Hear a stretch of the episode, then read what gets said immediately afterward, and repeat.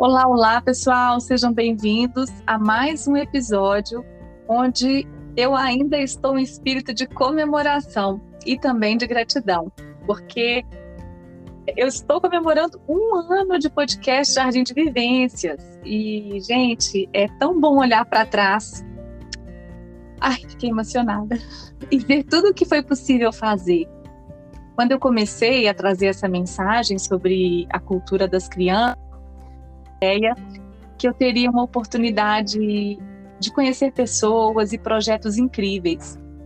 E eu apenas comecei. Então foi um ano difícil, mas foi um ano de muitas trocas.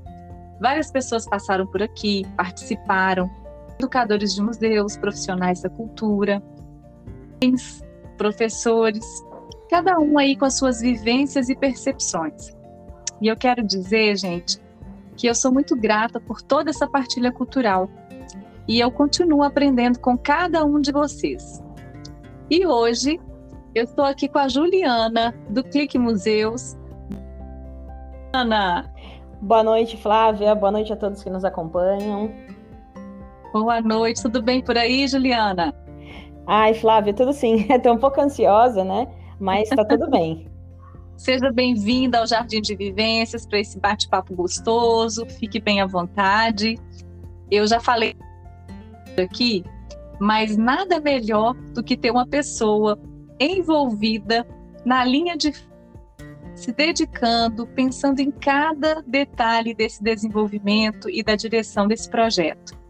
Então, gente, para quem acompanha esse projeto, desde o início, eu estava dando uma olhada, Juliana, acho que foi em agosto de 2018, isso pelo Instagram.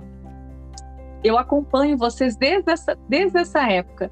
E eu, eu ainda me lembro de acompanhar através do meu Instagram pessoal, então nem existia ainda o Instagram do Jardim de Vivência. E eu sei, né, o tanto que esse projeto ele cresceu, ele se fortaleceu e ele está se expandindo. Hoje, gente, tem mais de 14 mil pessoas acompanhando esse trabalho. Então, fala para a gente um pouquinho sobre o Clique Museus. Como é que ele foi concebido? Como que ele foi idealizado? Quem é a Juliana? Fique à vontade para falar de você. É, bom, Flávia, são muitas coisas, né? Primeiro, Sim. eu queria agradecer Fique o convite, né, do Jardim de Vivência, reforçar que nós do Clique Museu somos parceiros do projeto também. Exatamente. A gente acompanha a sua trajetória, apoiamos esse trabalho maravilhoso, né? E parabéns por essa iniciativa e também por esse primeiro ano do projeto. Automaticamente Sim. também o Jardim de Vivências faz um ano e o Clique faz três anos também, agora em agosto. Uau, que legal, é isso mesmo, é verdade.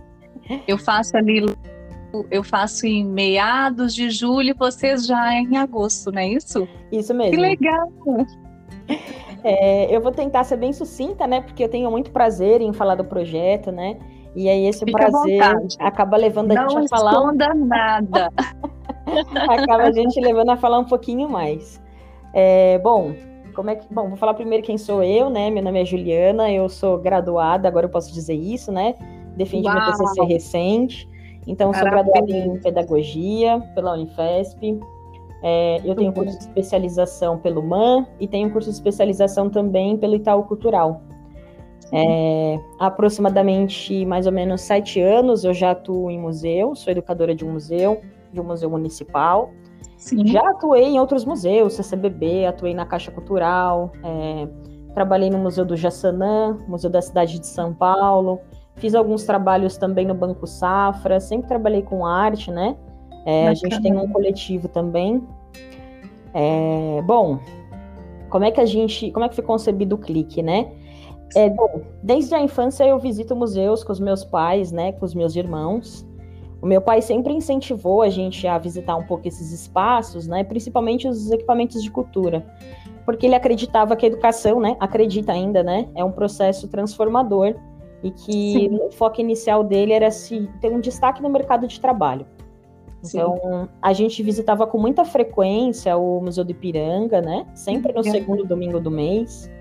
Isso é importante falar, né? Porque depois, só um pouco mais adulta, que eu fui descobrir que o segundo domingo do mês era o dia que a entrada era gratuita ainda no Museu do Ipiranga, há muito tempo atrás, né? Sim, sim.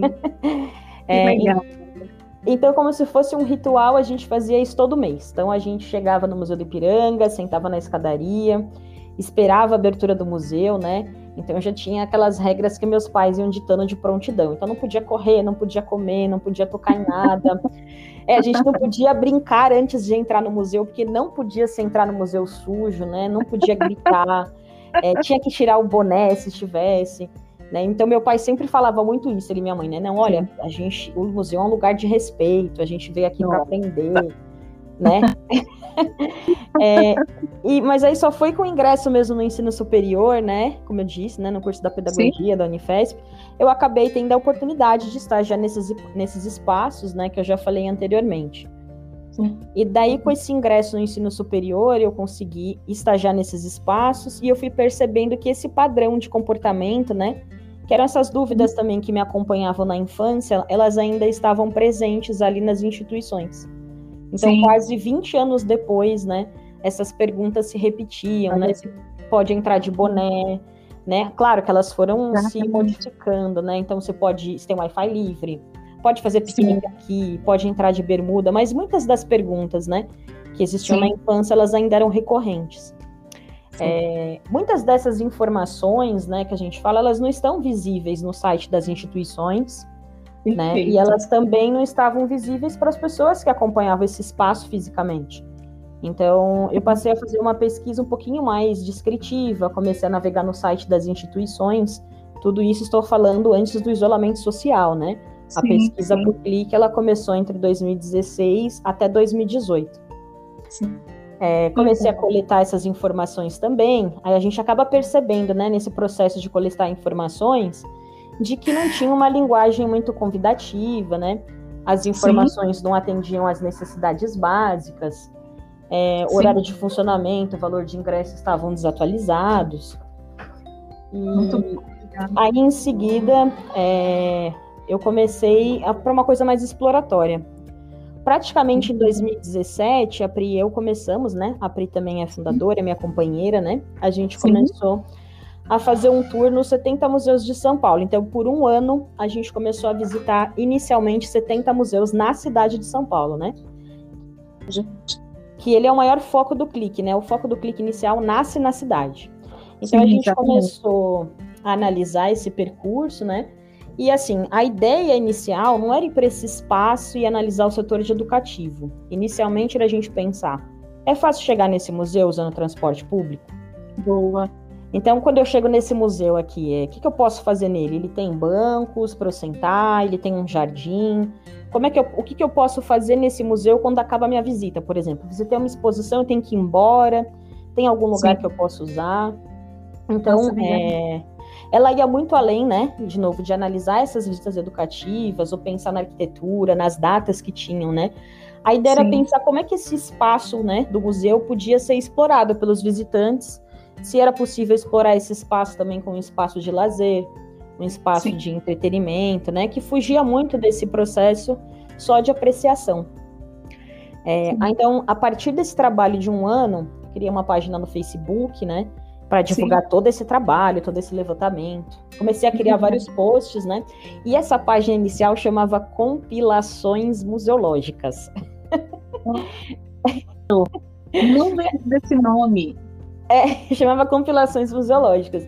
Então, uhum. é assim, eu acreditava que bastava ir no espaço, pegar essas informações, Sim. fotografar e publicar que isso, na verdade, iria trazer público, mas eu estava fazendo a mesma coisa, a mesma lógica das instituições, né? Eu estava usando Sim. a internet como mais uma vitrine e não como uma Sim. porta de acesso. Então, assim, é claro que, de fato, falar né, compilações museológicas já não é uma coisa fácil, assim. Muito difícil. era, era, muito difícil a pronúncia, assim. E, e as fotos também não tinha efeito esperado, assim, porque eu sou muito ruim para fotografar, né? Sim. É, Mas talvez, aí... eu estou pensando aqui, talvez essa, essa, esse título aí que você deu de compilações museológicas, talvez tenha surgido muito por causa da sua experiência. O que, que você acha?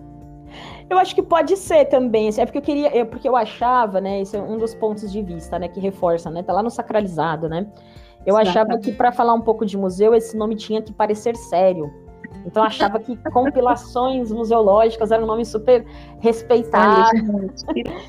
né? E eu levava muito para isso, assim. É... Nossa, muito legal. Eu não sabia dessa história, Juliana. É, a gente, a gente tem essa página ainda, né? Mas a gente acabou desativando, deixamos elas mais para, deixamos ela para mais para um documento. E aí a gente foi para Clique Museus. Mas o Clique Museus também inicial que a gente foi, foi uma sugestão inclusive da Priscila, né? É, ela é minha esposa e também ela fez todo o processo comigo, inicial de pesquisa. É, a gente começou com um clique com QE, né? Como se fosse o clique português. O pessoal falou: não, mas esse nome. Mas ninguém escreve clique assim, a gente está pensando Sim. em tecnologia, até que a gente chegou no clique com CK, né? Então foi toda Sim. uma trajetória, assim, parece que é uma coisa super simples, mas é uma trajetória muito. É uma trajetória muito longa, assim, para chegar, né? É muito de arregaçar as mangas e fazer teste e observar e escutar o público e passar por várias transformações, não é isso? Exatamente, assim, as fotos também, né, Flávia, elas são um grande cartão postal, né, um, é uma grande porta de entrada, e aí veio a calhar porque a Priscila também é fotógrafa, então ela começou a fazer as fotos dos espaços, e aí a gente foi juntando o útil, agradável, né, eu Sim, gostava também de visitar, ela também gostava de tirar foto, e a gente começou a visitar cada vez mais esses espaços. Sim, é... útil aí, agradável. Nossa, e Legal. aí a gente a gente começou a perceber também, né? É, começamos a visitar cada vez mais os espaços no ambiente virtual, né? Para a gente Sim. ver se a gente conseguia é, mais informações de acesso. Aí, assim, a gente teve uma outra surpresa, né? Nesse processo da gente começar a visitar essa, essas páginas, né? Os museus virtualmente, né? Os sites. Sim. Sim. A gente começou a perceber que no próprio site, isso acontece até hoje, tá? A gente recebe no inbox do Facebook, nosso, do. Instagram dúvidas das pessoas, porque muitas instituições, mesmo durante o isolamento social, não mudaram no site o horário de funcionamento. Olha. Então, assim, era uma coisa que já acontecia antes e ela ainda acontece até hoje, né? Até hoje. Tá. É, muitas vezes também não é nem culpa das instituições, né? Porque, assim, a gente nunca pensou que teria que ter um, um funcionário de marketing digital trabalhando em museus. É então, acho que tá todo mundo se adaptando a isso, assim. É verdade. É, uma outra surpresa que a gente teve também é que na época que a gente acessou, no cadastro do IBRAM tinham 136 museus em São Paulo, na cidade de São Paulo, sempre reforçando isso, né? E aí quando a gente começou a acessar, desses 136, só 32 tinham páginas nas redes sociais. Olha, sim. Hoje a gente vê que aumentou muito, né, Juliana? Principalmente assim, com a pandemia, não é isso? Exatamente, Flávia, falar isso para você também. A pandemia ela foi bem importante porque ela levou as instituições para as redes sociais, né, para tentar dialogar com esse público. De qualquer forma, Sim. também, uma das críticas que a gente pensa assim, né, aí entra em diversos fatores, né, não culpando Sim. as instituições. Sim. Porque muitas instituições não têm dinheiro para pagar esse funcionário, é, ou às vezes elas utilizavam muito, que a gente percebeu antes, é, utilizava da tecnologia como uhum. uma extensão do museu e não como uma outra ferramenta. Uhum. Né? Então, isso é uma coisa que acontecia muito, assim. Sim, é, sim. Aí a gente partiu para uma outra abordagem, né? A gente começou a perceber uma outra coisa que é importante falar também, de que a gente sempre pensa que quem não visita museus, né? As pessoas acabam direcionando para uma determinada classe social. Mas nós sim. temos amigos que são formados em diversas áreas, assim, direito, biomedicina, que também não visitam esse espaço. Sim, sim. Né? É, sim. E a gente começou a pensar posts e produzir, então a gente passava para essas pessoas e falava: o que, que você achou? Você conseguiu entender isso? E as pessoas iam falando: olha, eu achei divertido. Não, eu não entendi. Olha, eu tenho uma dúvida que é: eu posso fazer isso aqui no museu? E a gente começou a criar os posts a partir desse público. Muito bom. Né? Então a proposta inicial era a gente falar com o público que não visita. Sim, sim. É, assim, só para falar, assim, que tô falando bastante aqui, mas. Fica, ah, fica à vontade, fica à vontade, é, Quando a gente começou a criar o post, um dos, um dos posts que a gente criou eram os museus, por exemplo, religiosos de São Paulo. Sim. Então a gente atraía muitas pessoas religiosas que comentavam, graças a Deus, fizeram esse post. Era, é muito, muito interessante. Olha, assim. que interessante. Até muito que, interessante. Até que a gente fez um post que era um PDF do site do IBRAM, que as pessoas podiam baixar sobre museologia, assim. Sim. E aí foi com esse post que a gente começou a alcançar aquele público que já era das instituições. porque a proposta inicial era a gente sempre dialogar com quem não visita, né? Ainda sim. é uma das propostas fortes nossas, né? Sim, sim. Mas alguns posts acabaram trazendo para a gente esse não, esse já visitante. Legal, legal. As coisas vão mudando com o decorrer do tempo, né? E você vai sentindo aí necessidades e demandas diferentes, vamos dizer assim. Isso. Outra coisa também que a gente fez, eu acho que é uma coisa importante para todas as instituições, né? É, conforme a gente ia fazendo post, a gente ia percebendo a ação do público. Então, Sim. se era favorável, a gente seguia naquela linha, se não era favorável, a gente nunca teve problema em refazer esses posts, né? A gente uhum. sempre aceitou as críticas, pedíamos opinião, e é, é muito interessante uhum. falar isso, porque inicialmente, quando a gente fazia algum post e pedia engajamento do público, as pessoas elas tinham medo de opinar sobre museus, né? Porque era Sim. como se exige sempre um conhecimento prévio, então as pessoas ficavam com medo, parecia sempre Exatamente. aquele espaço mais acadêmico. E aí, conforme a gente. Exatamente, do vocabulário tão controlado, né? E que acaba distanciando em, em, em certa medida mesmo. Aí a gente começou, exatamente, a gente começou a perceber que isso, né? A gente foi usando memes, foi usando GIFs. Eu é, adoro. a, a gente chegar lá. a gente começou a, a, procurar também fontes oficiais, porque a gente começou a perceber que público era esse. Então a gente foi pesquisar no IBGE, por que, que as pessoas não visitavam, o que, que elas faziam no tempo livre, que era justificativa para não ir no museus. E a Sim. gente começou a criar os, criar os posts a partir disso. Então, por exemplo, ah, eu não vou no museu porque eu não tenho tempo. Aí a gente falou, bom, o que, que as pessoas fazem no tempo livre? Ah, elas encontram os amigos. Então a gente postava museus para você ir com a galera. Legal, legal. E a gente passou a fazer é, esses posts baseados nisso também, né? É, bom, aí por fim a gente, o clique começou a crescer sozinho, foi ganhando vida, né? E Sim. a gente acabou fundando nesse inteirinho o coletivo Acangatu, né? O que é o coletivo Sim. que administra o clique. É, São quantas pessoas? Hoje nós somos em 12. Sim. Né, o coletivo Acangatu, ele, a gente faz o quê? Qual é a proposta do coletivo? Né? Ele significa memória é, inteligência em Tupi-Guarani. Que legal, mas memória o, ali? Inteligência. Olha, legal. Sim. A, a, gente recebeu outras premiações, porque assim, por que a gente criou o coletivo? Porque a gente acabou fazendo outros projetos que não Sim. estavam só na área de patrimônio. Sim. E a gente começou a adequar projetos para áreas tecnológicas, aí a gente começou a fazer outras frentes. Né? Então a gente decidiu escolher esse nome porque é isso, a gente trabalha com patrimônio, também trabalhamos com estética, a gente ganhou outros prêmios e outros editais com outros projetos que não o Clique, mas o Clique é o mais conhecido dos nossos projetos, né? Que ele é o que a gente pode chamar, entre aspas, de nosso carro-chefe, né? É o que dá mais destaque, é o que é mais conhecido. Entendi. Sim, sim. E, e, então são 12 pessoas por trás desse coletivo trabalhando para que o clique funcione, é isso? Exatamente. Como Flávia, é que gente... vocês se encontraram aí, Juliana? Como é que se deu aí essa, esse, esse encontro mesmo e a sintonia entre vocês? Bom, é, como é que a gente se encontrou? É, é, após os trabalhos, né, a gente começou a convidar algumas pessoas mais próximas, né, para participarem dos projetos. Então, a proposta, a gente começou com, aquela, com o pensamento da museologia social, né, começamos a falar um pouco sobre Mário Chagas, esse museu que quer afetar e não tem medo de ser afetado.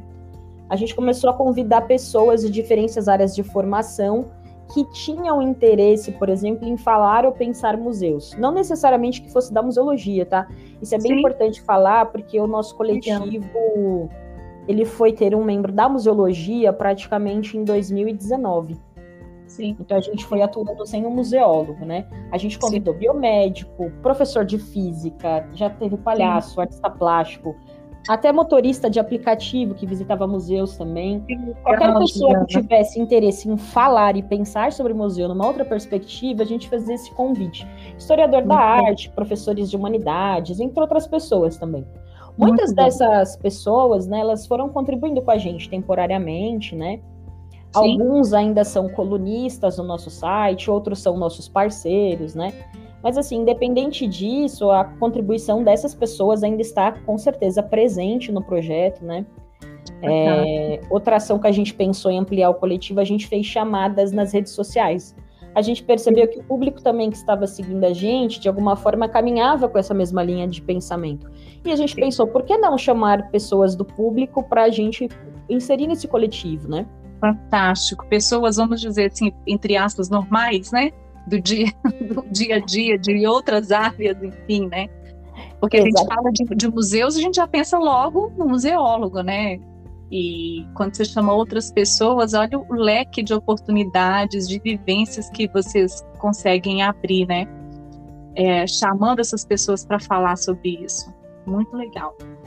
É, foi, foi bem interessante essa experiência, Flávia. A gente recebeu em média 150 e-mails.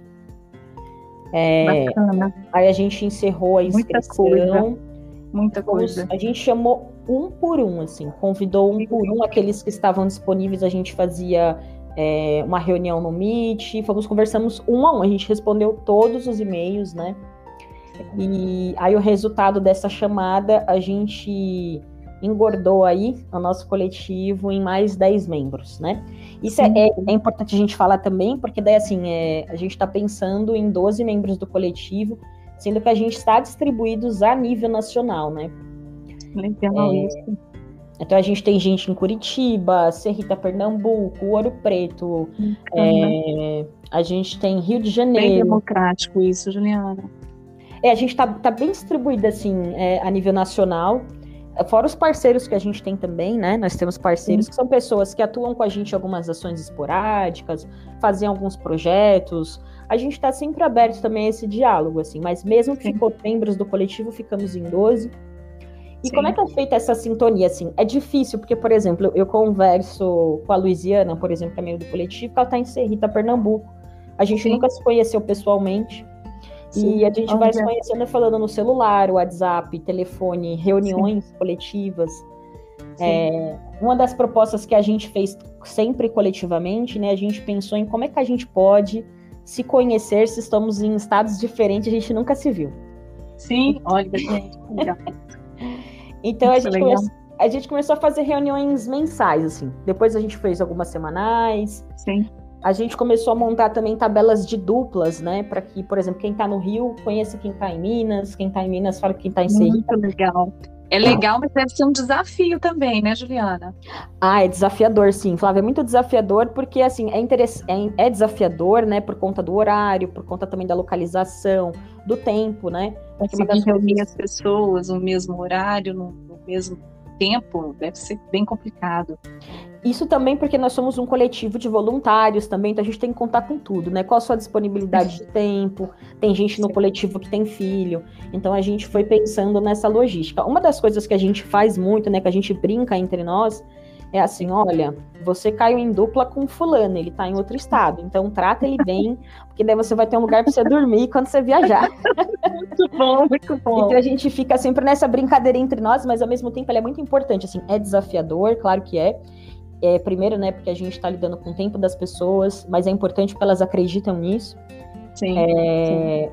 E também porque a gente consegue pensar museologia em outras regiões. Porque parece quando a gente pensa em qualquer coisa, né, dentro da cultura ou um processo mais intelectual, sim. parece que só São Paulo e Rio de Janeiro estão Exatamente. E Exatamente. É muito importante a gente Acaba puxando muito para cá isso, né? A oferta cultural, acho que a própria questão da divulgação, fantástico que você falou é, é isso aí.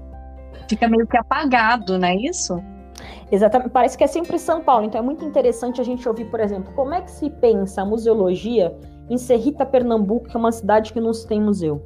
Sim. Como é que se pensa, né, museologia em Ouro Preto, que é uma cidade que tem muito museu? Como é que se pensa é, museologia no Rio de Janeiro? Então a gente vai, a gente vem pensando assim, e essa é a proposta do coletivo, né? A gente discute entre nós, olha, eu li esse texto aqui, aí tem um professor aqui na minha faculdade que fala isso, a gente vai, entre uhum. nós mesmos, é, se direcionando, né? Se ouvindo, pensando. Muito então, bom. É, é, desafiador, mas é muito gostoso. É muito rico, muito, muito rico. Ô, ô Juliana, eu, a gente está falando aí desse contexto aí desses encontros. Eu imagino que a, que a pandemia veio também para mostrar que era essa a única opção que nós tínhamos de, de encontrar, conversar, de trocar ideias. E a pandemia também trouxe algumas situações bem difíceis, assim, né? tantas vítimas do Covid-19. E eu sei que vocês perderam um membro do coletivo. Eu queria saber se, se você se sente à vontade ou se você deseja falar um pouco sobre isso, falar sobre um pouco falar um pouco sobre o sentimento da equipe. Como é que, como é que você se sente, Ju? Tá, você está disposta? Você quer falar sobre isso? Ou nesse momento você quer comentar? Como que está o coração aí do outro lado? Então, Flavinha, é, a gente perdeu sim, né? Nós perdemos o Otávio Rangel. Sim. É... Ele foi mais uma vítima, né, desse desgoverno que a gente tem, né? Um governo sim. negacionista, genocida, né? Sim. Ele era meu irmão e ele entrou no projeto para me ajudar. Né? Ele, ele, foi um grande profissional, era um professor do Estado de filosofia, super Sim. dedicado, engajado, né? Ele era comprometido com a educação e ele tinha uma verdadeira paixão pelo audiovisual, assim. Sim. Ele era responsável pela parte do YouTube, do clique, fazia toda essa parte de frente, as mídias do projeto Exatamente. também. Sim.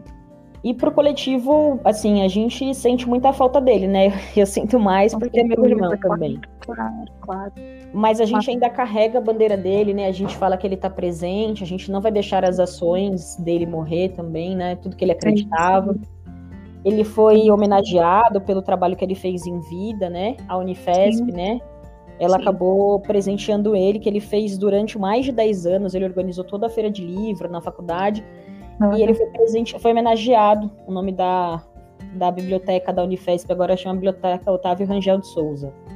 Sim, sim. Aí eu acho, acho que quanto ao luto é o máximo que eu ainda consigo falar, porque eu tô nesse processo, sim. né? Fazem sim. hoje. Faz muito recente, fazem poucos dias que fez três meses, né? O Exatamente. É, eu, eu mesma tomei um susto. Eu conheci o Otávio é, pelas lives que ele fazia, né? Ele convidava as pessoas e fazia ali as entrevistas, os bate-papos ali. E ele convidou para falar num sábado, no dia 13 de março. Ele me convidou para uma live aí do, né, vocês, do, a equipe aí do Clique Museus, convidou para participar de uma live de bate-papo que foi promovido no YouTube. E nessa ocasião eu estava muito ansiosa também, era a minha primeira exposição online e eu estava ali para falar do trabalho, da missão do Jardim de Vivências, e ele, de forma muito gentil, muito generosa, ele foi conduzindo toda a conversa, foi me deixando ali bem à vontade. Eu lembro que tinha um, uma galera assim de, de Belo Horizonte. Assim. Depois que terminou, eles me ligaram falando: Nossa, como foi bom ouvir né? Nossa, esse rapaz fala de uma forma tão, nossa, tão gostosa. E pessoas assim que não frequentam o museu, não têm nenhum contato, se sentiram super acolhidas, né? Se senti, sentiu assim que, que a conversa foi gostosa de ouvir, né? E fora isso, nós conversamos um pouquinho antes dessa live começar, né, sobre projetos de vidas, ideais. Eu tive aí a oportunidade até de apresentar minha família, né, o meu esposo, os meus filhos. Então, para mim, foi um encontro também e uma experiência bem marcante, porque isso aconteceu dia 13, no dia saiu uma nota no Clique Museus falando sobre o luto, né? E, e para mim foi, foi, foi um susto para todo mundo aqui. Meu esposo também ficou bem, bem chocado, assim, a gente ficou a gente ficou uma semana digerindo isso, olhando tudo, sabe? Então eu, eu respeito Juliana e eu sei que realmente não deve estar sendo fácil, né? E receba o nosso abraço. Obrigada, os Flávia. nossos sentimentos, né? E nós reconhecemos é, todo o trabalho dele, todo o carinho e a gente é notório a dedicação, né? E claro que ele deixa suas marcas, ele era só isso que eu queria dizer. E, e, eu fico pensando, Ju, que nesse contexto de pandemia ainda, né, qual que é a função da arte nesse tempo? Né? Qual aí seria o papel mesmo dos museus diante de tantas perdas e sofrimentos? Você, você consegue falar um pouquinho disso para gente? você chegou a visualizar ou ter contato com algum museu que trabalhou com isso, sobre essas perdas e sofrimentos. É, qual que é a função, Ju, é, da arte nesse tempo de pandemia? Olha, Flavinha, a gente, é, eu não cheguei a acompanhar muito de perto, né, todos os museus, porque é, a pandemia, assim, foi um caos total, assim, acho que para todos, né? A gente não esperava, o isolamento social. Não esperava também que durasse tanto tempo, né? Como Sim. está durando, né? De certa Sim. forma. É, a gente, no clique, aumentou muito a nossa demanda. A gente acabou recebendo muitos contatos de muitas instituições, tanto que a gente formalizou, né, mais de 35 parcerias. Sim. É porque é isso que você falou inicialmente, né? É, estar online é a única forma de existir. Então, estar online é a única forma de falar com o seu público, Sim. É, de dialogar, né? É, é, a única forma que a arte se trans, ela, ela é, né, fundamental, mas durante o isolamento ela se mostrou mais do que fundamental para passar esse tempo, assim, para suportar, né? Para a gente sim. conseguir se manter vivo, é, extravasar, sim. se manter humano. Sim, é... eu senti a minha necessidade partiu, né, desse momento de não poder visitar, de não poder fruir ou produzir de outra forma, eu falei, gente, eu vou fazer podcast. O meu extravasar estava nisso, sabe? Em falar dessa arte, em falar das crianças, em falar da cultura. Foi a forma que eu encontrei por aqui. É, o que, o que eu encontrei, eu também, assim, a gente encontrou culinária, acabamos, eu fiquei um pouquinho mais gordinha. eu fui descobrir a gente, que a gente acabou explorando outros talentos ou pensando, pensando na vida numa outra perspectiva também, né? Legal. É, eu acho que na arte também a gente consegue expressar coisas que a gente sente, às vezes não consegue falar sobre isso, né? Sim. É, ela também ajuda bastante com a questão da ansiedade. Eu li várias estatísticas, né? Várias pessoas com depressão. Então acho que a arte foi mais do que fundamental. Ela é fundamental, né, para nós. Sim. É uma forma Sim. de se expressar, de pensar, né, de entender o outro, né? Sim. E para as instituições, assim, a gente ficou nessa demanda de muitas frentes, assim. Então é, a gente trabalhava muito, né? Até às 10 Sim. da noite respondendo e-mail, ajudando, ensinando, é, pensando em outras propostas, né? Que foi justamente também nesse processo da pandemia que surgiu outras ações do coletivo, que a gente acabou indo para o YouTube. Sim, sim. Então, eu acho que não dá para a gente pensar na arte, né? Sem pensar na vida, assim. Sim, sim. Eu, eu, eu queria muito ouvir você falando sobre isso. E, e te ouvindo falar sobre a arte como possibilidade de entender o outro, eu tenho aqui algumas perguntas. E eu queria saber se você topa. Mas assim, são aleatórias. E umas nem tão fáceis, mas eu queria ouvir tão só sobre isso. Você topa? Topo sim, vamos lá, Flavinha. Então vamos lá. Você acha que para realizar uma visita ao museu, é, Bom, eu vou dar como uma frase, né? Vou falar a frase. Para realizar uma visita ao museu, não é necessário ser um grande conhecedor de arte. Você concorda com essa frase? Concordo totalmente. Fala pra gente um pouquinho. É, bom, eu acho que primeiro que é essa questão da nomenclatura, né, do museu. Quando as pessoas vão ao zoológico, quando elas vão ao jardim botânico, né, elas estão visitando um museu, às vezes sem conhecimento de que é um museu, Sim. E também não precisa de um conhecimento prévio, né, sobre a arte, assim. Sim. É, é, claro, né, que se você, por exemplo, for acessar um museu, né, assim como, assim, qualquer espaço para você acessar, precisa de um conhecimento prévio, né? Então, sei lá, tô, tô, pegando o metrô em São Paulo, tenho que entender que tem que esperar na plataforma, X sentido vai para onde, assim como vou visitar o espaço. Sim. É, e você pode ser um visitante que tem uma excelente formação, que tem um conhecimento muito específico sobre várias técnicas, que conhece vários artistas, mas mesmo assim, né, é, ele pode visitar esse espaço e pode ali no museu é, se dar de cara com uma técnica que ele não conhecia, ou um Sim. artista que é novo. Né? Assim como aquele que também vai visitar esse espaço sem nenhum conhecimento sobre arte, e ele está disponível e aberto ao diálogo também, que isso é um processo Sim. muito grande de transformação.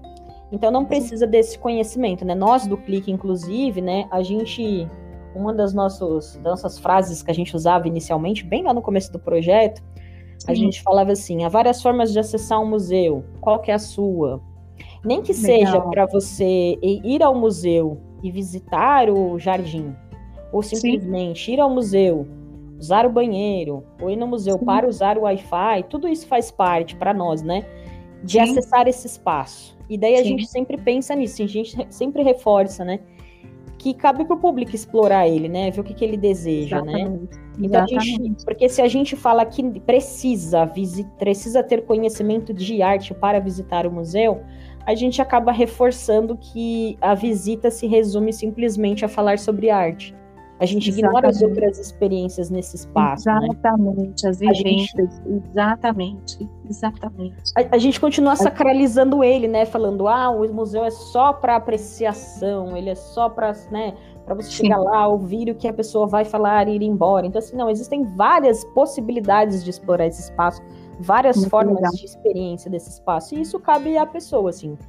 Né? Muito bom, muito bom, muito bom acho que eu, que concordo também com essa questão, principalmente com crianças.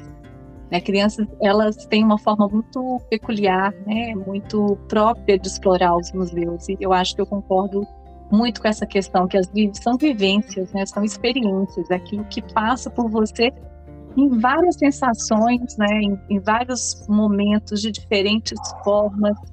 Enfim, eu acho que eu também concordo. E eu tenho uma outra aqui, Juliana. Pode mandar. É, na sua opinião, na sua opinião, é, só quem entende sobre história da arte consegue ter uma experiência rica e positiva no museu? Eu acho que contemplou um pouco essa então, resposta anterior, eu mas eu falo dessa experiência rica, né? O que, que a gente entende por essa experiência rica e positiva no museu?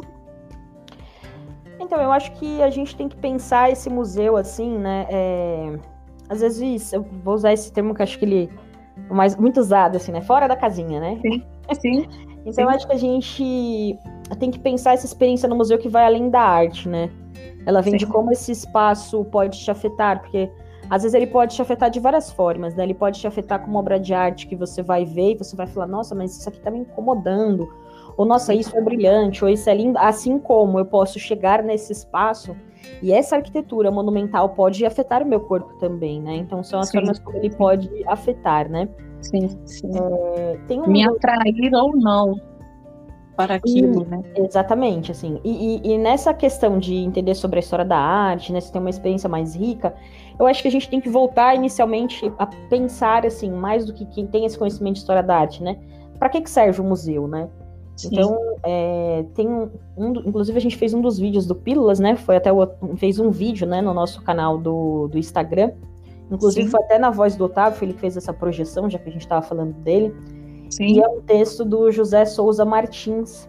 É, é um trecho muito bonito que ele vai falar, né? Olha, para que, que serve um museu? Então, assim, um museu ele não é só para você pendurar quadros, não é só para colocar objetos curiosos. Ele é tipo o nosso, ele fala muito isso, né? O nosso autorretrato o museu Sim. vai falar o que, que a gente tem sido até aqui, né? Ele vai Sim. revelar um pouco sobre nós. Então, Sim. o museu ele é sempre mais, né, do que essa coleção de documentos, de objetos. E ele vai falando sobre isso, assim, no fim, ele vai falar que o museu é, ele vai é, pensar em, em, quem nós somos, né? Vai refletir o que nós somos. Então, é quando a gente pensa, né? É, é preciso entender de história da arte para ter uma experiência positiva? Não, primeiro a gente precisa entender o que, é esse espaço, o que, que ele fala sobre nós. Claro Sim. que se você, de novo, né, sempre que você tem as suas bagagens, é impossível você ir para um espaço né, e não levar suas bagagens com você. Ela vai falar muito sobre como você lê esse espaço, como você interage nele, mas o Sim. museu está para além disso, assim, para além desse conhecimento. E aí, para quem quer um conhecimento mais profundo, quer mergulhar é claro que existe uma possibilidade gigante e a história da arte vai trazer isso é, de uma forma extremamente colaborativa para quem quer fazer esse mergulho, para quem quer conhecer né, profundamente sobre isso. Porque existe aí, sei lá, vários públicos, né? Aquele que quer conhecer mais, aquele que aquilo que ele está vendo ali já, já é o suficiente, está bom para aquele momento. Então eu, eu eu penso que, que pode ser por aí também. Ah, sim, Flavinha. Por exemplo, uma das coisas que eu acho importante falar também, assim, é, em geral, quando o público visita os espaços, né? Penso eu, né? As pessoas às vezes nos procuram e tem gente que tem muito interesse em datas específicas. Claro, a gente tem, a gente faz muitas pesquisas sobre espaço. Mas Sim. em geral, por exemplo, a gente sempre fala muito assim, olha, que tal a gente pensar nessa arte, como ela nos impacta? Porque uhum. às vezes se você vai para esse espaço muito preocupado em quando nasceu esse artista, quando esse artista, porque aí você essas informações, por exemplo, a grosso modo, ele poderia encontrar num livro, a gente não precisaria estar ali para discutir assim. Uhum. Então nossa proposta também de pensar esse espaço é assim, eu tenho esse conhecimento de arte, mas como eu leio isso? Né? Como, como isso fala sobre mim? Como é que eu leio essa, né? Como eu li essa Legal. obra, claro que é importante, né? Pensando numa obra, contextualizar em qual período foi feito. Sim. Né, sim. Quem é esse artista. Mas é sempre bacana trocar, trocar essa, né, essas, assim, essas, essas, figurinhas, né? De olha, Ótimo. né? Que bacana que você tenha esse conhecimento. Esse artista faz X obra, mas a gente pode pensar além disso. Eu já vi o artista, porque assim, quando você tem essa bagagem, né, a pessoa fala, olha, esse artista fala sobre barro, mas eu conheço um outro que é de arte contemporânea, que bebeu lá na fonte tal, e aí a gente vai trocando isso também. Mas o bacana é sempre desse conhecimento de história da arte a gente conseguir falar sobre a obra, assim, mais do que datas, e a técnica também é importante, né? A gente não pode descartar nada disso. Senão... Claro, claro, claro. É só, são, na verdade, são provocações aqui para a gente pensar mesmo e bate-papo, né? Então se, se sinta bem à vontade para falar. Tem outro aqui, posso mandar? Pode. eu estava lendo esses dias que existem três tipos de pessoas. As que veem, as que veem quando, quando lhes é mostrado e as que não veem. Como que a proposta do Clique Museus contribui para sensibilizar o público para o universo dos museus, para a importância do patrimônio histórico e cultural? Então, é... bom, eu considero que o clique é o que vê. Né? Então a gente vê, a gente vê no sentido né, de não de, é, de problematizar. Então a gente vê esse espaço, tem conhecimento sobre ele, e a gente tem Sim. que trazer primeiro a proposta de problematizar ele e também de transformar esse espaço em algo mais convidativo. Sim. Né? É, a gente já tem os nossos seguidores, né? Você falou inicialmente, a gente tem 14 mil, no, a gente tem 15 mil no Instagram. A gente Sim. tem uma média mensal de 500 mil visualizações no Facebook, 250 Bacana. mil no nosso site. A Sim. gente tem 80 mil no Pinterest também, tem outras redes também.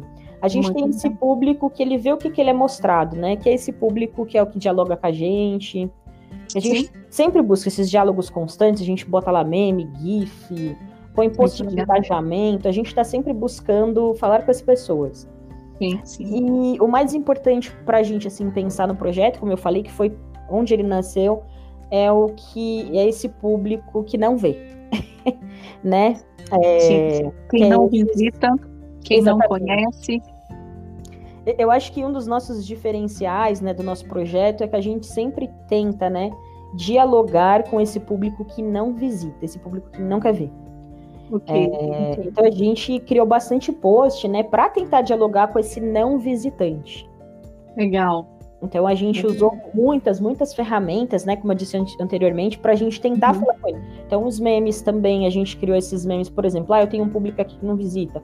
Então, por exemplo, né, uhum. é, museus militares, a gente faz posts também sobre os museus militares de São Paulo, museus religiosos, Sim. A gente faz diversos tipos de posts sobre esses museus específicos. É, a gente faz os GIFs, faz memes, faz matérias. A gente divulga vagas de emprego, porque, por exemplo, a gente tem seis, sete grupos. Entre esses uhum. grupos que nós temos, nós temos público que ele só está interessado na vaga de emprego, ele não está interessado na instituição em si. Sim. Então a gente também, a gente tenta sempre, Acho ótimo. a gente está sempre em busca de uma tentativa de aproximação. Não importa se ela vem da vagas de emprego, se ela vem dos rios, do Instagram, se ela vem do TikTok. Sim. Né? É, a gente vem tentando explorar essas outras tentativas.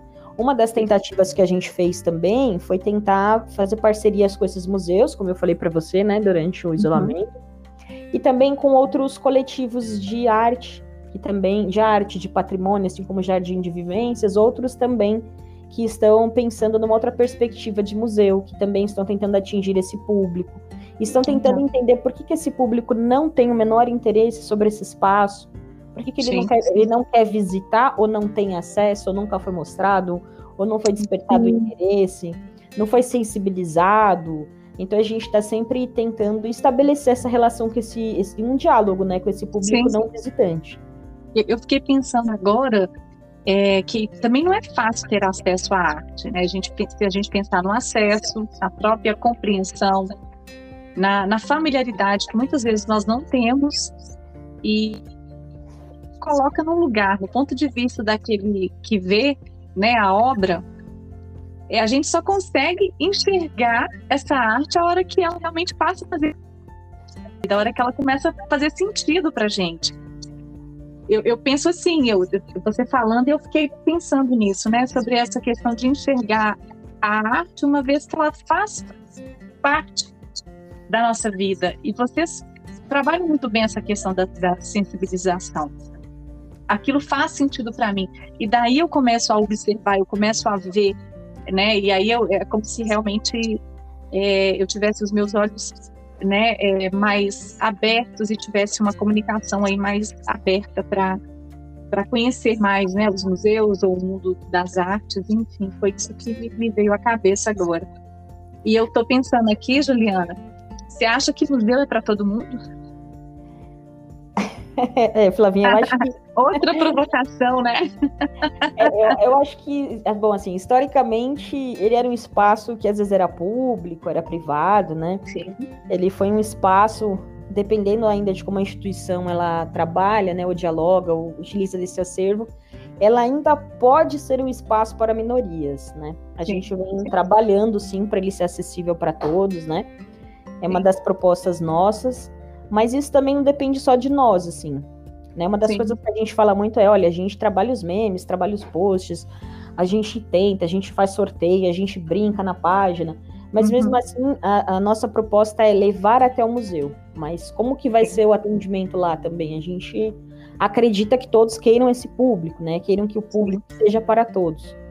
Sim. Mas ao mesmo tempo a gente sempre pensa assim, né? É às vezes eu, por exemplo, fiz um post lá, você gostou e se achou, achou interessante foi até esse espaço. Mas aí você chega lá, esse museu, ele, por exemplo, é para todo mundo, a gente está reforçando esse discurso. Sim, Mas sim, aí quando sim. você chega lá, você não se sente representado. Não se vê no acervo. Sim. Né? Não tem uma proposta que, que te, né, assim, não tem um bom acolhimento, que a gente fala muito isso, né?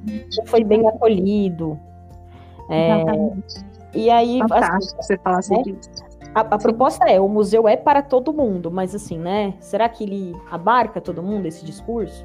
Sim. Ou ele é só heterossexual, ele não, não contém, não é, né, é um discurso branco heterossexual, Sim. é de uma classe dominante. Então, às vezes a pessoa chega lá e fica, ah, eu, puxa, não consegui me identificar aqui. Ah, eu Sim. não encontrei nada. Né, ele diz, ele a experiência é uma coisa muito subjetiva, né, Juliana? É, exatamente. E, e, também assim, Flavinha, ele no, no, sentido de que às vezes você usa muito esse discurso nacionalista, né? Sim. Às vezes você vai lá e você, você vê esse discurso nacionalista, mas você não se vê. Museu para todos. É, é muito fácil colocar isso, mas na prática a gente sabe que é um tanto desafiador. É desafiador? É, e eu, eu vou voltar um pouquinho aqui no, nos memes que eu, que eu gosto tanto porque vocês trazem essa mensagem né, bem interessante, essa comunicação com bastante humor, chamando para esse museu que a gente está conversando aqui. Eu perguntei se ele é de todo mundo, né? E eu sei que os memes fazem muito sucesso. E é sempre como uma pitada de conscientização a respeito dos museus, como espaço de lazer e entretenimento. A, além do Instagram, tem, você comentou um pouco do YouTube, existem outras formas e outros meios que vocês utilizam para se relacionar com, com as pessoas que querem conhecer mais esse museu ou, que já conhecem e querem consumir o, o, vamos dizer, consumir o conteúdo, né, ou ficar é, é, ciente do as formas para essa comunicação, além do Instagram, do YouTube, que eu sei que vocês têm várias frentes no YouTube, a gente vai falar bem. Você quer falar um pouquinho sobre isso? Ah, sim, Quais são as formas de comunicação que vocês têm? Tem o Instagram, tem o YouTube, existem outros meios para vocês se relacionarem? É, a, a, gente tem o Instagram, né? a gente sim. iniciou o, o, projeto pelo Facebook. Então, é um acho que a, a, gente pode dizer que é a rede social que a gente tem o maior número de seguidores, né? Só no ah. Vaga de Emprego a gente tem em média de 24 mil pessoas no grupo. A gente tem sete grupos que nós administramos, além da página. É, a gente partiu em segundo para o Instagram. A gente tem Twitter também. A gente tá no, é, nós estamos no YouTube. É, é muito trabalho. É muita coisa. eu é tô é com o Instagram mesmo. e com o podcast, eu já tô assim, falo, meu Deus, quanto trabalho. A, é, a gente tinha um, um, diretor de museu que falava pra gente assim: olha, depois que cria o um monstro, tem que dar de comer. E, a gente tem muita coisa para dar de comer aqui. A gente tem o site, a gente tem o Facebook, tem o Instagram. Tem outra mídia também, que é o MyClap, que é um parceiro nosso também. É verdade, sim. É, a gente vem pleiteando, assim, tentando editais para que a gente consiga sair do ambiente virtual.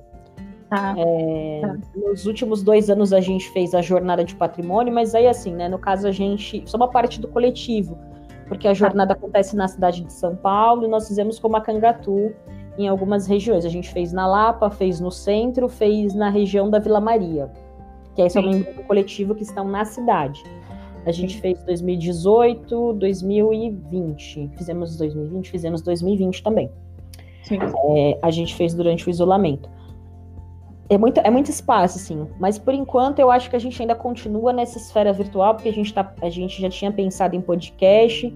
Iniciamos, Sim. né? O Otávio havia iniciado, a gente ainda não. A gente vem pensando em como dar continuidade.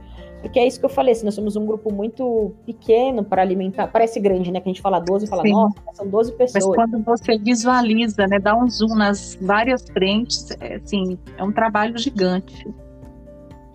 Então, é. ó, tem, tem, você tem o bate-papo, pílulas museológicas, você tem né, esse quadro no YouTube, tem um novo que vocês começaram, é que o que é que o museu tem, é isso mesmo? Isso, e o que é que o museu tem?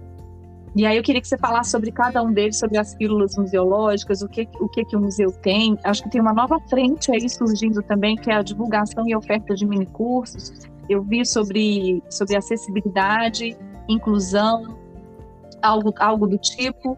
E eu queria que você falasse um pouquinho deles para gente. É, eu, eu vi que as pílulas museológicas é que contém o maior número de vídeos, não é isso?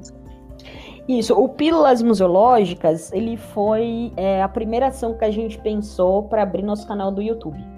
Ah. É, o que, que, é o Pílulas, assim? É nada mais do que, um, do que um vídeo que a gente pode fazer até três minutos, né? Será proposta, como se fosse uma pílula mesmo. Você engole, é super rápido. Sim. É, gente, mas ideia... é só com gente fera, tá? Dá uma olhada lá, é pílula, né? Você engole, igual a Juliana tá falando, mas a gente tá falando aí de de José Márcio Barros, né, da, da Amanda Tojal, bom, não lembro de tudo. É o a Fábio, eu acho que tá... Sim, só tem fera falando, né? O pessoal da mediação. Então, tem muita coisa boa nessas pílulas. É verdade, Flávia, a gente foi muito agraciada, assim. É, nós entramos Nossa, em tá muito show. com vários professores universitários, né? Essa proposta foi uma proposta inicial do Otávio, é, a gente pensou em pegar é, alguns jargões, assim, né? Para tentar aproximar o público das instituições. Não só jargões, né? O que é tombamento, o que é patrimônio, o que é acessibilidade. Tá. Mas também a gente convidou curadores, convidamos outras pessoas para falar um pouco, né? A, a ideia era que a gente conseguisse fazer uma fala um pouco mais divertida, uma coisa leve, é, que também não tivesse termos técnicos, né? A proposta era assim, era você, por exemplo, eu vou ao museu hoje, eu não sei o que é arte contemporânea, falam tanto sobre isso, mas o que é arte contemporânea? Você vai sim. lá no Pílulas, em três minutos alguém te dá uma ideia, assim, claro que a gente sabe que é muito mais amplo que isso, mas sim, o Pílulas é sim. isso, só para que você consiga ter uma base rápida, para que você vá para esse espaço, né? Sim. E, e aí a gente acabou convidando vários professores, né? Eles gostaram muito da proposta, né? Legal. E eles acabaram gravando esses vídeos de três minutos de forma muito didática, muito prática. E sim, é verdade que a Flavinha falou, né? A gente teve muita sorte. Maria Inês Mantovani, a gente convidou vários vários professores, vários nomes de pesos, né? Sim, de, sim. Né, de destaque nessa área da museologia. E eles toparam fazer. O reconhecimento é... também deles, né? A, a parte colaborativa ficou muito bacana. Vale muito a pena, pessoal. Quem ainda não conhece, dá uma olhada lá e, e ver que tem muita coisa rica ali. É, a outra ação que a gente pensou, a gente tem uma outra ação também no, no, no canal do Clique, que a gente ainda está, é, de alguma forma, pensando, né, readequando esse formato. A Sim. gente tem uma chamada Palhaços no Museu, que a gente convidou alguns palhaços para a gente começar a pensar Sim. um pouco sobre essa museologia para dialogar com outros públicos. Sim. É, o que é que tem no museu foi uma proposta que a gente vem pensando há um certo tempo, né? Porque em geral as pessoas quando as pessoas assim que não visitam os espaços ou visitam raramente, quando Sim. você pergunta o que, que você vai ver no museu, a pessoa fala, ah, tem quadro, tem coisa antiga, Sim. em geral Sim. é isso, né? E, e, aí a gente começou a perceber um certo padrão nessa fala. Então parecia que qualquer museu que você fosse, você ia encontrar a Mona Lisa lá. Sempre vai ter quadros, sempre vai ter a Mona Lisa. E daí a gente começou a pensar em mostrar também que o acervo do museu ele é tão diverso, né, quanto as instituições. A gente até, a gente até fez, fez umas brincadeiras depois no nosso Facebook com as nomenclaturas, né? Ah, museu, né? Tem as nomenclaturas, museu de história, é, né? A gente começou Os a colocar temáticos. Sim. Isso, a gente começou a colocar museu para você fazer churrasco, porque a gente começou a adequar essas nomenclaturas às necessidades. Então, museu próximo à linha verde, museu para levar Sim. o pet, né? É, e aí a gente pensou nessa ação, o que é que tem no museu. A gente fez abertura, né, com a música da Carmen Miranda, que é aquela que a Baiana tem, que ela canta. Sim. Uhum. E daí a gente chama o que é que o museu tem. Então a gente vem convidando várias instituições para mostrarem um pouco do seu acervo. A proposta é que ele mande só uma peça, né? Que ele escolha uma peça que ele acha que pode atrair interesse do público e falar sobre essa peça também de uma forma super rápida, entre 3 e 5 minutos. Então a gente já tem, a gente tem lá uma hélice, temos uma fotografia, tem um piano. Cada museu escolhe uma, uma peça só do acervo para a gente mostrar essa diversidade. Legal, legal. É... E, tem, e, tem, a oferta aí de, de mini cursos e a divulgação de mini cursos surgindo também. É, eu vi, pelo menos, eu, eu vi uma chamada no Instagram. É isso mesmo? É isso. Sobre acessibilidade, né, inclusão, eu achei temas muito, muito bacanas, assim, temas muito bons. A gente começou a proposta também com mini cursos, com o Viva Paris, que é uma página que é nosso parceiro também, é uma brasileira que mora em, na França, né? Olha o meu sonho de consumo aí, o Museu do Louvre. Nossa, muito, muito legal. E, e a gente. Você me leva, hein? Não, pode me levar, Flavinha. Mas é o sonho de consumo. A gente, a gente, a gente brinca muito com a Helena, assim. Ela fez uma aula até sobre o Louvre, convidou a gente para assistir. E, e como eu falei, nós vamos fazer três anos, né? Agora a gente está pensando. Porque assim, menina, né? Nós somos todo mundo da humanidades. Aí Sim. a gente está trabalhando três anos nesse processo, nunca pensou em monetizar de repente a gente falou, pô, mas não tá faltando alguma coisa aqui nesses três anos? A gente parou e falou, tá faltando dinheiro. Ah, então vamos pensar em como é que a gente monetiza. Não, e a valorização de tanto trabalho, gente, é Exatamente. muito trabalho. E a gente precisa olhar com olhar mais carinho, sabe? Com a valorização que começa de dentro para fora, né? E, e, aí, nessa, exatamente, nessa valorização, a gente começou a pensar como é que a gente pode, o que, que a gente pode oferecer. A gente começou a fazer parcerias para mini cursos. Isso está de uma forma muito tímida, porque a gente ainda está, né? A gente está começando a pisar, está começando Sentindo, a pensar. Conhecendo, sim. A gente ainda está pensando em produtos, o que a gente pode fazer, como é que a gente pode, o que a gente pode vender, é, né? Como é que a gente pode de alguma forma monetizar, se é possível monetizar esse conhecimento. Então a gente está bem tímido ainda, não tem nada muito desenhado assim, rascunhado. A gente está tá pensando, estamos elaborando. Sim só para contextualizar o pessoal aí das, das várias frentes né, do, do Clique Museu. E eu estava é, pensando aqui também que eu adoro as perguntas é, abertas que vocês colocam, né? Principalmente no Instagram, porque eu amo ler ali o que né? Sobre as experiências. e tem tanta pergunta legal, gente. Eu acho que, de certa forma, você já, já trouxe para a gente um panorama, mas eu vou colocar aqui porque caso você, você queira acrescentar alguma coisa, ainda tem tempo, tá? Tinha uma pergunta lá assim, Juliana, é quem te inspirou a começar a visitar museus? E aí hum. tinha os pais, eu mesma, minhas filhas, os livros, a escola, o curso de história, a biblioteconomia, os professores, a escola, essas foram as respostas do público. E você, Juliana, quem te inspirou? Como surgiu esse amor pelos museus? Você, eu acho que falou um pouco da mediação aí, da, dessa oferta dos seus pais. É isso? Você quer acrescentar alguma coisa? Tá, tá em tempo. É, Flavinha, o meu pai, ele sempre quis ser historiador, Sim. né? Meu pai é o oitavo filho, né? Eu tenho mais uhum. sete irmãos. É, minha família a família dos meus pais eram de Minas, né? Sim. É, trabalhadores rurais. E aí meu pai ele sonhava em ser historiador. Sim. Ele amava conhecer, né, visitar os museus, conhecer esses espaços. E aí, como ele não conseguiu, né, por diversos fatores, né, ele não conseguiu Sim. fazer essa formação, ele viu na gente também essa possibilidade. Então era um espaço de encontro, assim, de fim de semana meu pai sempre e ele conseguiu, né? Ele, é, às vezes ele... a gente tenta algumas coisas com os filhos e a gente não consegue. Ele conseguiu.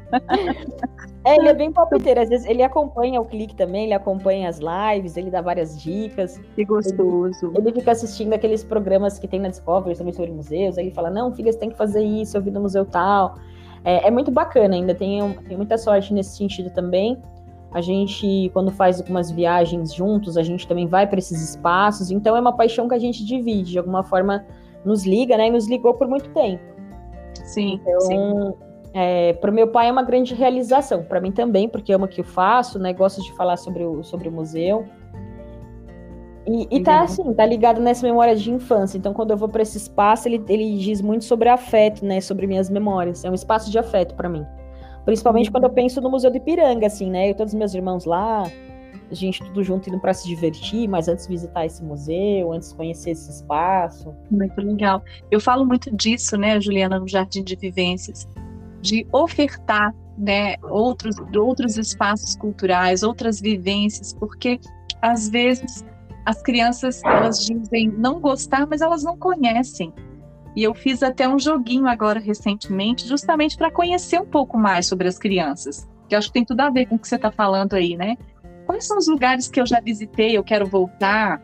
O que, que nós gostamos de fazer nos momentos livres durante a semana? É, quais são os tipos de línguas que eu gosto? É a dança, a arte, a exposição, a arquitetura, a música, enfim, tem tantas possibilidades tem algum museu que eu conheço, né? Ou museu que eu tenho vontade de conhecer? O que, que eu gosto de fazer aí nos finais de semana? Que eu lembrei muito dessa, dessa, dessa experiência que você trouxe aí com seu pai, nessas visitas exploratórias aí no museu na sua infância. E eu achei que tem tudo a ver com essa proposta de conhecer mais, ouvir mais as nossas crianças, saber o que elas gostam, o que elas não gostam, de conhecer ou não. E eu lembrei muito disso, porque eu defendo muito isso, né? Essa, essa questão da mediação, do contato, do explorar junto com a criança, de ofertar mesmo um, possibilidades, porque isso amplia muito o repertório cultural. Tem tantos outros benefícios, né? Que, que eu vou sempre compartilhando ali no Jardim de Vivências. Mas é isso que eu, que eu queria falar, porque eu acho que tem tudo a ver com, com a sua história de vida, né? De como que você começou a gostar desses, desses espaços. Né? A, o peso que o pai, né, que te inspirou a, a, começar a pensar nisso e depois a estudar e depois a montar o Clique Museus, imagina, olha quantos desdobramentos a partir disso. Era, era isso que eu queria falar. É, quando eu, eu penso muito no Clique, né, você sabe que recente eu defendi o TCC e foi sobre ele. E aí uma Sim. das perguntas que veio da banca, ela era justamente sobre isso, assim. Você, ele, o professor falou: "Você percebeu que o Clique Museus é uma resposta ao que você não podia fazer no museu quando você era criança?" Eu fiquei, muito, eu fiquei, muito, tempo pensando.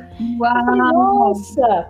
Eu falei, e não é verdade que a gente começa a falar, pode ir para lazer? E assim, é, é, é pensar também, né, que quando eu penso nessa questão de há várias formas de usar esse espaço, né, esse afeto Sim. estava também era um domingo com a família. No Museu do Ipiranga você pode né, praticar o esporte ali, fazer um espaço lindo, gigante. Né? Então não era só ir até, assim, não era, não estava ligado só a ir até esse espaço, ver os quadros e ir embora, assim. Tinha, Exatamente. Tinha toda uma utilização desse espaço, uma exploração, né? Exatamente. O chegar até esse museu, né? Que transporte, como que eu vou, o que eu vejo no caminho, né? Você vai acionando e vai construindo várias memórias no percurso, né, até a chegada de, nesse museu. Acho que tem tanta coisa rica assim que a gente pode explorar com relação a isso. E tem mais uma pergunta aqui, Ju. É, vocês do coletivo, então, vocês acreditam e se posicionam em defesa da democratização do acesso a esses equipamentos culturais.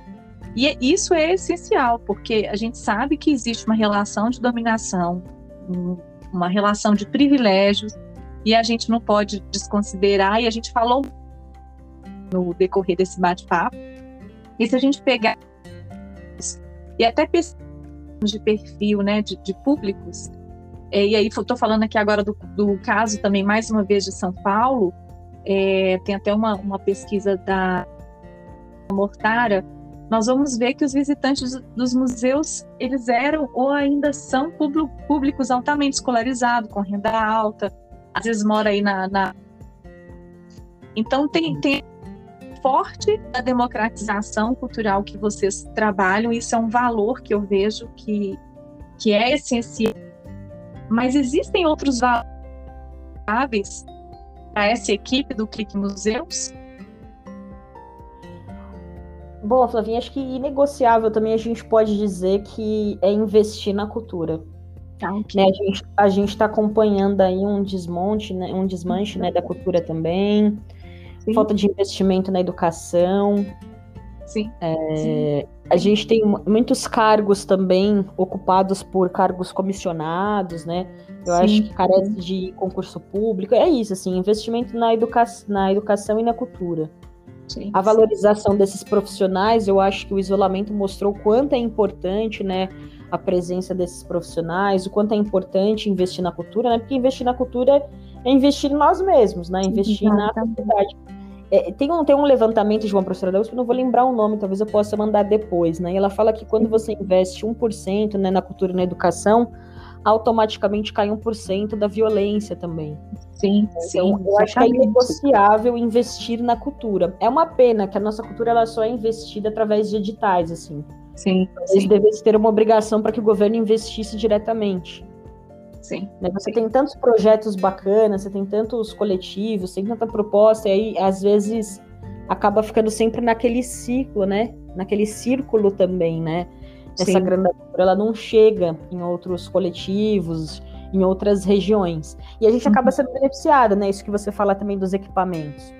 Por Sim. exemplo, eu moro aqui na região da Vila Medeiros, na zona norte de São Paulo. Sim. No meu bairro, por exemplo, não tem biblioteca, não tem praça pública, é, não tem museu. Então, assim, eu, eu, sou obrigada a me direcionar para outros Sim. espaços para poder consumir cultura. Então, eu acho que esse investimento é Sim. É que a gente ainda não, a gente ainda está indo uma bandeira por vez. Exatamente, exatamente, exatamente. Mas uma está muito ligada, né? Tem muita sintonia com, com a outra.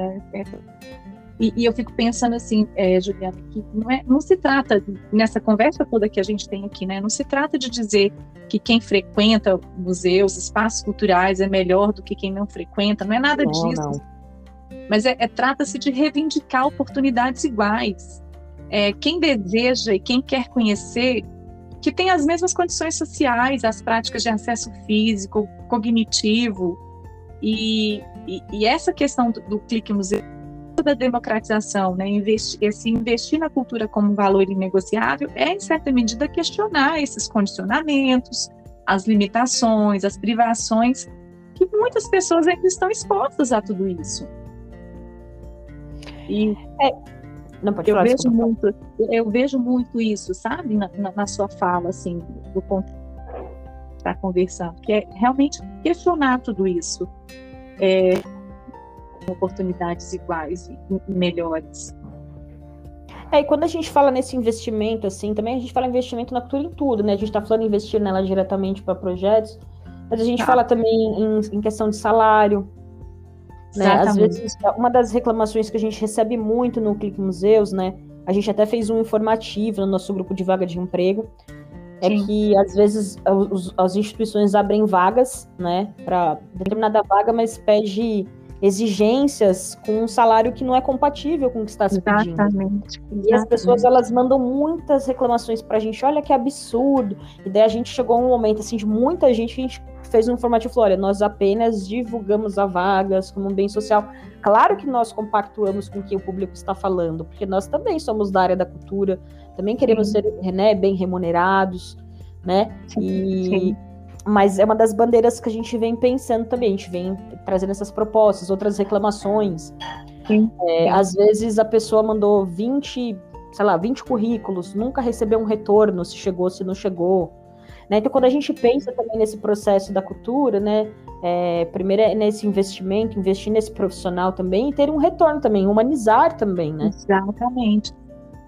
É mais uma vez assim, é, a cultura em segundo lugar, né, em terceiro lugar, sei lá, sei lá em que lugar, A gente fala aí de indiferença, a gente fala de desprestígio né, dos governantes, a gente fala também, em alguns momentos, até do próprio desconhecimento dos, dessas vivências culturais e dos fazeres artísticos mesmos. Eu falo por causa das crianças, eu falo muito desse lugar aqui meu, né, do Jardim de Vivências, de quem experimenta tudo isso.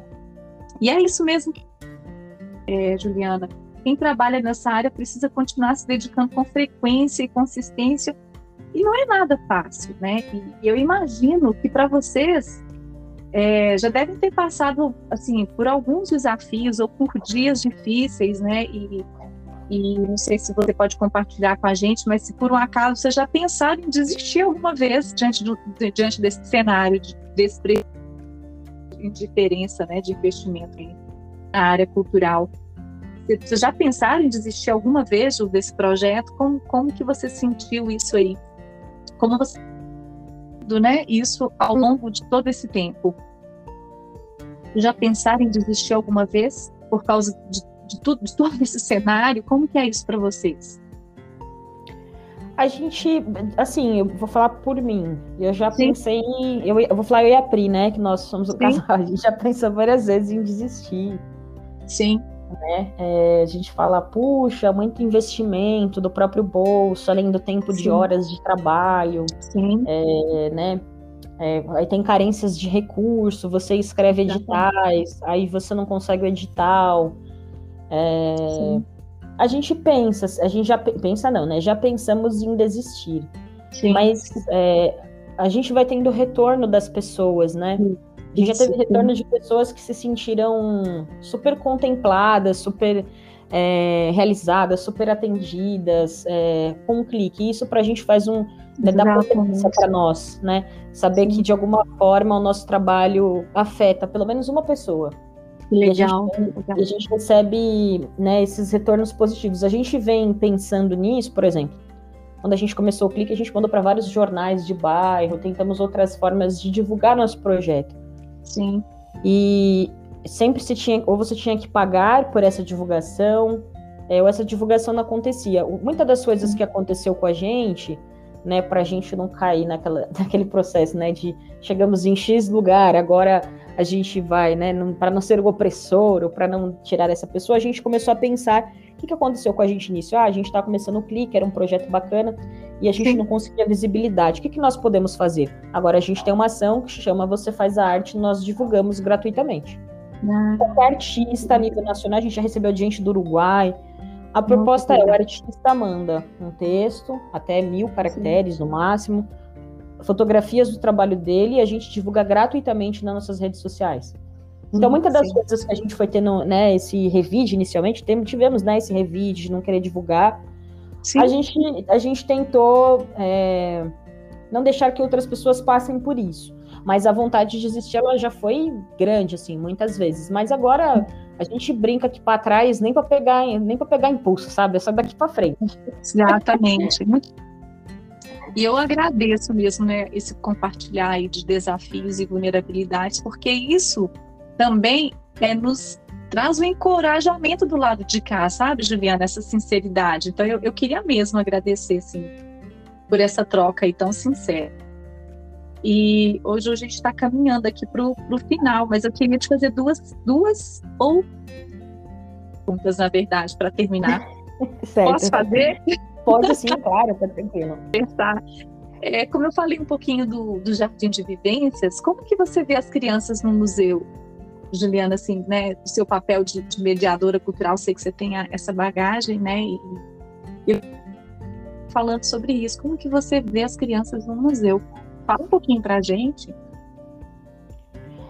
É, então, Flavinha, eu penso, é, como é que eu posso Fique Bom, à vontade, eu atuei. Eu atuei em várias instituições, né, em diversos educativos. E como eu sou da pedagogia, uma coisa que é, era sempre é constante, assim, toda vez que chegava uma criança, era a responsabilidade do pedagogo. Ah. Era muito interessante isso, assim. Olha. Não importa se eu estivesse atendendo um grupo, não importa que setor que eu tivesse, se chegasse uma Olha. criança na instituição, as pessoas iam me chamar. Olha. É, e eu, eu achava isso muito curioso, assim, claro que a formação Sim. da pedagogia, né, ela está direcionada para esse público também. Mas Sim. primeiro que a gente está no setor de educação não formal. Exatamente. Né? É, outra coisa também é que assim, que eu acho que quando você, né, a gente teve, já tive conversa com diversos educadores, muita gente falava, ah, mas eu sou um historiador da arte, eu não sou formado para falar com esse público, então talvez, não, assim, meu ponto de vista, né, um pouco mais radical, né? Sim. talvez sim. não estivesse, essa pessoa não deveria atender, então, no, na educação, né, nesse setor de educação não formal. Porque assim, Sim. assim, quando você chega uma criança nesse espaço, independe se eu sou um pedagogo, se eu sou um historiador da arte, ou se eu sou um músico, né? Quando você faz com que só o pedagogo atenda essa criança, de alguma forma você impede essa criança de ter um outro olhar sobre o espaço. Porque, por exemplo, Exatamente. ela já foi lá e foi atendida pelo pedagogo, mas ela nunca visitou esse espaço sobre o olhar de um geógrafo. Sim, ela nunca visitou sim. esse espaço sobre o olhar de um arqueólogo, um historiador, né? Então, assim, é... eu acho que esse público, de alguma forma, é... as pessoas são muito difícil falar com as crianças, porque Sim. a minha, né, já ouvi muito isso, minha linguagem é acadêmica, mas você não tem licenciatura, mas a minha linguagem não é para esse público. Então, assim, eu acho que existe um, um de alguma forma, assim, uma certa resistência para ah. quem atua nesse espaço com público infantil, né? Como eu Sim. vejo, eu vejo como algo desafiador, porque também não, eu sou da pedagogia, mas eu atuo em museus há quase 6, 7 anos. Então, assim, eu não Sim. sou uma pedagoga de sala de aula. Né? E a pedagogia também é esse processo de levar ao conhecimento. Então, é, a gente tenta conversar. Quando chega as crianças, assim, para mim o maior Sim. desafio não é a criança em si. Para mim, o Sim. maior desafio é conseguir fazer uma visita que a criança acompanhe junto com os pais. E que não seja uma conversa só adulta ou uma conversa só para esse público. Isso Muito eu acho legal. desafiador, como pedagoga, assim, como educadora também. E eu uhum. acho que é esse processo, a gente vai tentando, a pessoa chega e a gente vai, né, né, como dizia minha antiga supervisora de educativa, a gente chega com o esqueleto, a pessoa começa a carne por onde ela quiser e a gente vai junto acompanhando nesse processo. A gente vai preenchendo em conjunto. Então, quando Sim. eu vejo as crianças do museu, é isso. Assim, eu raramente vejo crianças em museus, a não ser quando são grupos escolares agendados. Raramente eu atendo uma criança com pai ou mãe. Sim, sim, olha, muito legal isso, porque é, me traz aqui também um panorama do meu trabalho, né? E, e aqui, dentro do podcast Jardim de Vivências, eu falo muito sobre, sobre as crianças, né? Elas são. Ela é o foco, né? Então, eu tenho aqui episódios que fala tem criança no museu, então, se tem outros mediadores aí de museus que querem o universo né, da, das crianças, é, como elas se comportam, como que você se aproxima, né? Como você cria ali uma conexão. Gente, olha, eu sugiro, tá? Os episódios tem criança no museu, é, como planejar uma visita. Museu, museu é lugar de brincar, mediação com crianças. Tem aqui, acho que uns cinco ou seis que eu foco muito sobre isso, sabe? Cinco dicas sobre, sobre as crianças, porque isso traz, mais uma vez, é, fortalece e reforça a importância de continuar estudando sobre esse tema. E, e eu queria te agradecer mesmo, né, com relação a isso e dizer que aqui no Jardim de Vivência a gente já tem assim alguns estudos com referências bibliográficas e se alguém tem uma ideia sobre isso, pegar, trocar referência bibliográfica também, eu estou aí à disposição. E você indica algum museu com programação para crianças, Juliana? É, Flavinha, assim, eu, eu vou falar. Eu vou, eu vou problematizar de alguma forma, também nem sei se estou problematizando, né? Eu estou causando Fica isso. tranquila. É, há, um, há, um, há um certo tempo atrás, nós convidamos o Museu do Catavento para fazer uma live com a gente no Clique. Sim. E daí a gente foi fazendo algumas perguntas. E eu achei muito interessante, porque a museóloga do Catavento dizia, né, ela reforçava isso constantemente. O Catavento é um museu para todos. Adoramos tá. receber o público infantil, mas é um museu para todos. E ela falava muito que o Catavento vinha trabalhando, né, nessa medida para tentar reverter a ideia de que o Catavento era um museu infantil, ou um museu para crianças, no sentido, né, de atender esse público, Sim. porque ele era um museu interativo. Sim. É... Eu sempre indico, assim, né, claro, que a gente tem que pensar que esse espaço, né, o museu precisa pensar em ações para esse público. Sim. Né? Então, quando eu falei para você, quando chegava as crianças, por exemplo, uma vez eu trabalhei numa exposição que era ditadura nunca mais, e chegaram a marcar para a educação infantil visitar o espaço, assim. Sim. E as pessoas ficavam horrorizadas. Meu Deus, a ditadura, eles são crianças. E a gente falava, você já ficou de castigo? Ah, eu já fiquei, meu tio me colocou, minha avó me colocou. E daí a gente, você pode trabalhar essa temática, né? As pessoas ficavam horrorizadas. Nossa, mas você vai trabalhar ditadura com as crianças. A gente fala, você já ficou Sim. de castigo? Quanto tempo? Sabia que adulto também fica de castigo. Então a gente vinha trazendo, né, nessa proposta de Na conversar linguagem. sobre isso, né? Sim, é, adaptando a linguagem, né? Trazendo para a realidade, para algo mais palpável, né? Então, quando eu penso muito nessas questões desse, dos museus, eu sempre penso assim, como pedagoga, né? Sim. E todos os museus. perguntando são... exatamente. Isso, assim, para mim, todos os museus são espaços possíveis de trabalhar com a criança.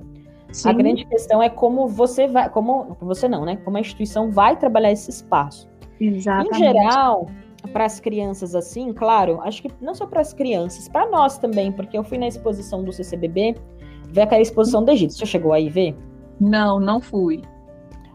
Olha, eu fiquei, é, menina, quase uma hora na fila para tirar uma foto na no espelho como múmia. Fui.